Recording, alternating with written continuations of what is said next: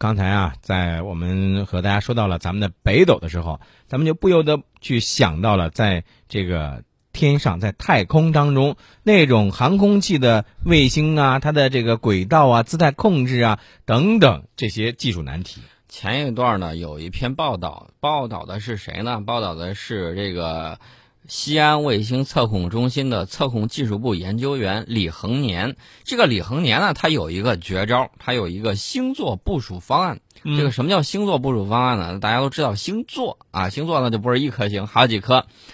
这个事儿呢是在二零零七年初的时候，嗯，当时呢，我国计划把一颗北斗卫星就送到地球静止轨道，嗯，那么之前我说过，为了防止卫星之间相互影响啊，世界各国在地面就跟画车位一样，把这三百六十度的圆形轨道分成了一千八百个正负零点一度的轨位，嗯，那么实际上呢，各国目前注册的地球静止轨道卫星现在有多少呢？已经超过两千三百颗了，嗯。那么解决的办法就是双星或者多星共处一个轨位。嗯，由于卫星在轨的这个时候并不是一动不动啊，不是说我往这儿一扎我就不动了，不是这种情况，而是受复杂的空间环境影响，一直动来动去。那么必须凭借先进的测控技术才能实现这种共位。当时那个位置上已经有不同的国家两颗卫星在共位了。嗯，那么同外方谈判的时候，外方非常担心的说：“你中国卫星再挤进来。”碰了怎么办？撞了怎么办？一颗卫星好几亿美金呢，万一啊，就说都不这些问题都不存在，电磁干扰问题你怎么解决？我跟你讲啊，这个有点类似于什么呢？就是说像做手术，做一台精密的手术一样，对吧？我要在这样一个非常狭小的空间，我要同时有三颗卫星，那么这个怎么做到？那就是我要精确的定位。如果没有精确定位，没有说呃有一个很有实力的这样一个方案出来的话。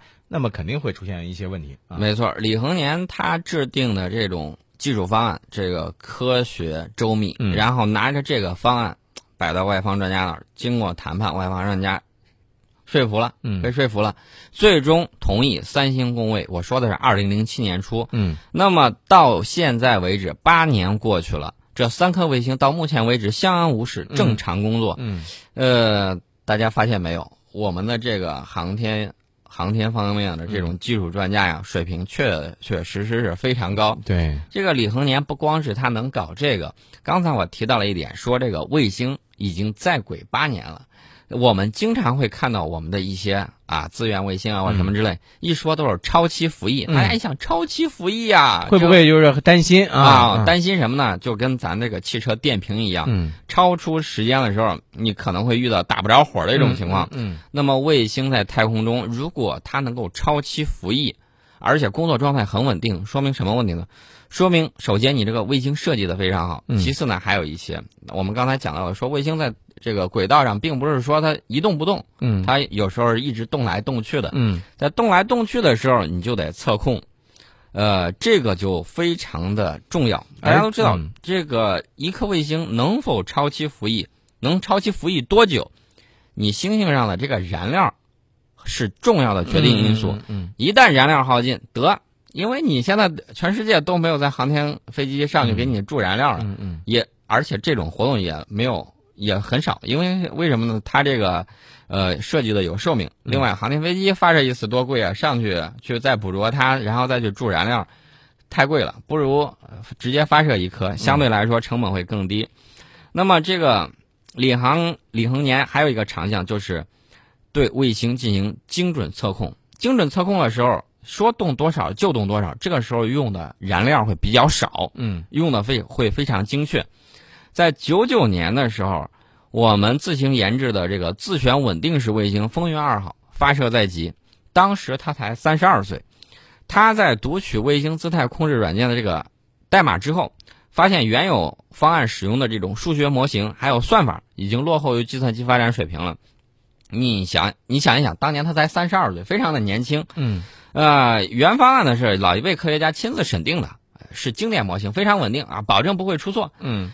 这个方案呢，使用经使用了很多年，嗯，经过检验也没有问题，但是呢，能改不改，他实在心里头不安。另外一个方面就是挑战权威，对吧？因为这是前一辈的老专家制定下来的，那这个时候对于他来说，对于一个后生小伙子，他其实心里头也是有点打鼓的。对他这个在反复推导演算之后呢，确定新方案更优之后，向领导做了汇报。这个大家知道，这个卫卫星研制方不同意临时变换这种方案。嗯啊，临阵生变的很兵家大忌，但大家都知道，这个嗯临阵换将也是兵家大忌。你临阵换方案跟换将是一种情况。嗯但是呢，这个这套全新的算法，最终呢还是用在了风云二号卫星测控上，嗯把卫星姿态确定精度提高了三十倍，变轨控制精度提高了近十倍。这个星星上，大家都知道，上去之后那都是寸克寸金，嗯，对，它一下就节省了燃料近十五公斤，为卫星增加了七年以上的能源保障。大家想一想，一颗卫星寿命如果是三年的话，造价咱还按三亿美元算。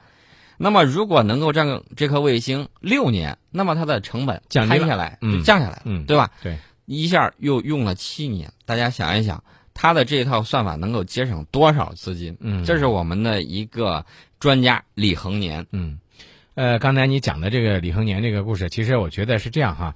对于呃咱们的这个卫星在轨它的一些控制，这些啊都应该说是呃一些科技上的一些难题，但是被我们呢在逐渐的这个去攻破了这些难题，对吧？呃，而且我看到的有一颗有一个最新的事儿是，这个十月二十六号的时候呢，我国在酒泉卫星发射中心用长征二号丁运载火箭呢，又成功发射了天绘一号零三型。这颗卫星主要用于科学实验、国土资源普查、地图的测绘、农作物的估产以及防灾减灾这些领域。这个呢，大家都明白啊。除了这些功能之外呢，大家还可以这个发挥一下想象力啊。这次发射呢，已经是长征系列运载火箭的第二百一十五次飞行了，嗯啊，飞飞行的非常好。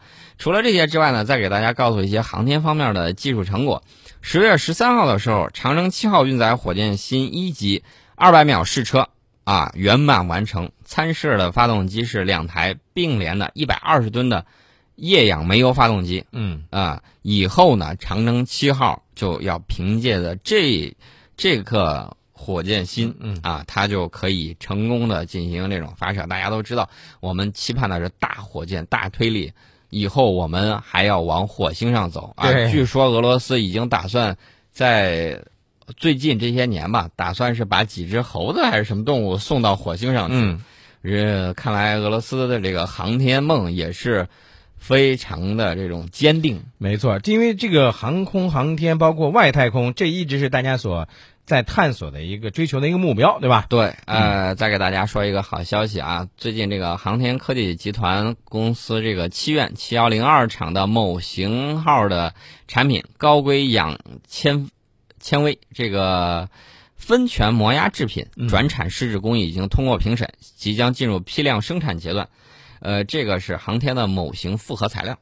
啊，这个咱就不再多说啊，嗯这个说实话，这个也太专业了哈。